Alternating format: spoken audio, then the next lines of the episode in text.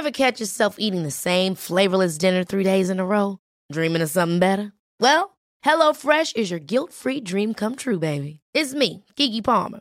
Let's wake up those taste buds with hot, juicy pecan-crusted chicken or garlic butter shrimp scampi. Mm. Hello Fresh. Stop dreaming of all the delicious possibilities and dig in at HelloFresh.com. Let's get this dinner party started.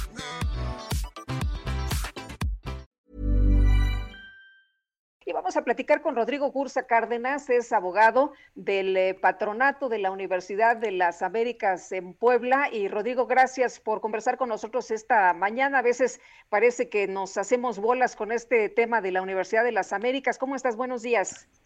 Lupita, Sergio, muy buenos días. Primero que nada, agradecerles el espacio. Y por otro lado, pues, creo que la confusión se ha dado un poco más por la desinformación que ha dado Luis Ernesto Derbez y su gente, así como el vocero de la Fundación Mary Street Jenkins, de los cuales distorsionan la realidad legal y los alcances realmente de, los actos jurídicos que hemos llevado a cabo nosotros, de los que han intentado ellos y demás. Creo que ahí deviene mucho la, desinformación y la confusión, tanto de ustedes como el público, como de los estudiantes y, del claustro de maestros.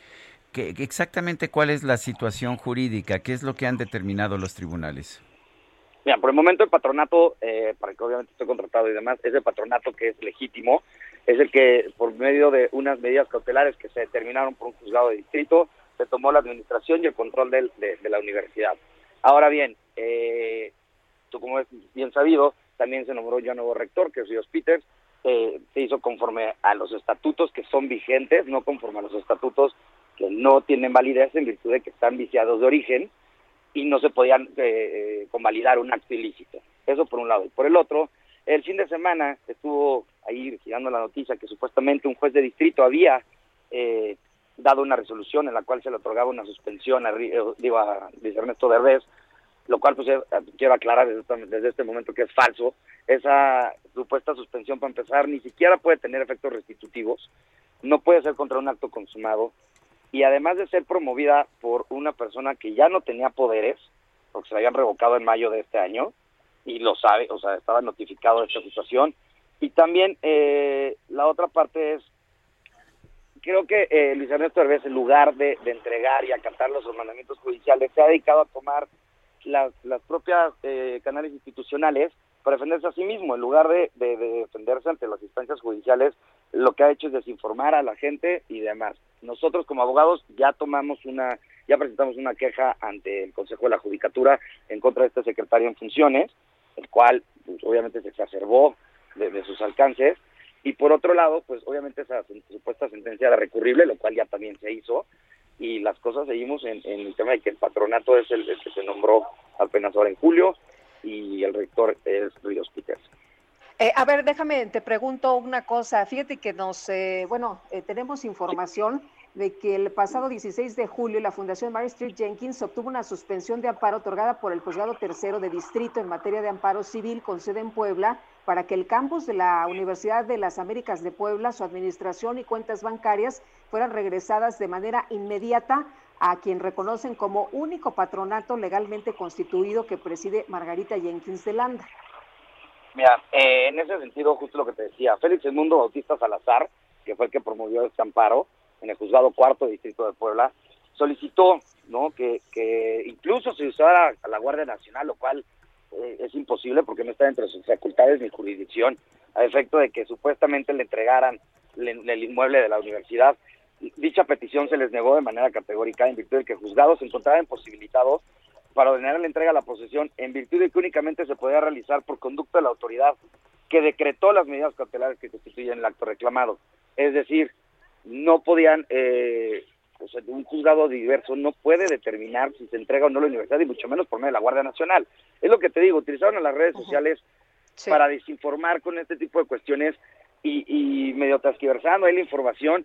A ver, porque nosotros entendemos que ustedes son los que no están cumpliendo los diversos mandatos judiciales pues, al contrario, no creo que nosotros tanto tomamos la universidad, el control y la administración por medio de un mandato judicial y este pues, se ejecutó el mismo por medio de unas medidas cautelares que se habían determinado. Y, la visión que, y la visión que hay, Rodrigo, es que esto es simple y sencillamente un intento del gobernador de Puebla por tomar control y quedarse con los recursos y con la universidad. Mira, lamentablemente también se ha dicho ese tipo de cuestiones. Yo hasta el momento no tengo ningún indicio de que eso pueda ser cierto. Yo no he tenido contacto con, con el gobernador. A mí no me han dado instrucciones de gobierno. Yo no tengo que ver absolutamente nada con la 4T. Yo estoy trabajando para el patronato y el patronato trabaja para la Junta y todo ha sido conforme a derecho. Ellos refieren que, que el patronato anterior es el, que, es el que debería de estar. Perdón, el patronato anterior está fugado porque tiene órdenes de aprehensión junto con Virgilio Rincón y otras de sus, de sus abogados cercanos, porque son los que dieron la estrategia. Uno, para sacar los dineros de la Fundación Maestro perdón, y dos, para eh, también simular las operaciones en este sitio que hemos encontrado dentro de la universidad.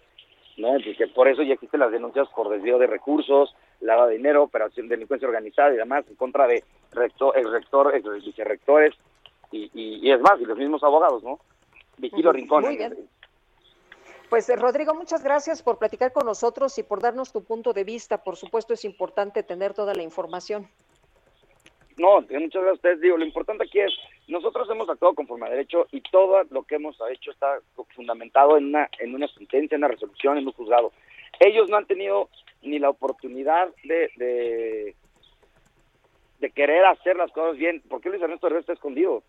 ¿Por qué todo lo hace por medios y redes sociales? ¿Por qué el vocero de Mercy Jenkins habla sobre ciertos poderes que ya ni siquiera tienen? Eso es lo que está complicado. Muy bien. Muchas gracias. Buenos días. Muchas gracias. Hasta luego. Hasta luego. Pues no está escondido. No. No, creo que Luis Ernesto Derbez no está escondido, más bien pues nosotros lo hemos podido localizar siempre que hemos uh, querido y tengo entendido que pues que la Fundación Mary Street Jenkins allá está.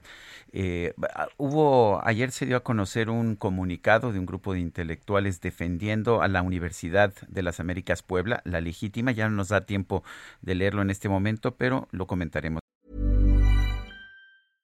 Ever catch yourself eating the same flavorless dinner three days in a row? Dreaming of something better? Well, HelloFresh is your guilt-free dream come true, baby. It's me, Kiki Palmer. Let's wake up those taste buds with hot, juicy pecan crusted chicken or garlic butter shrimp scampi. Mm. Hello Fresh.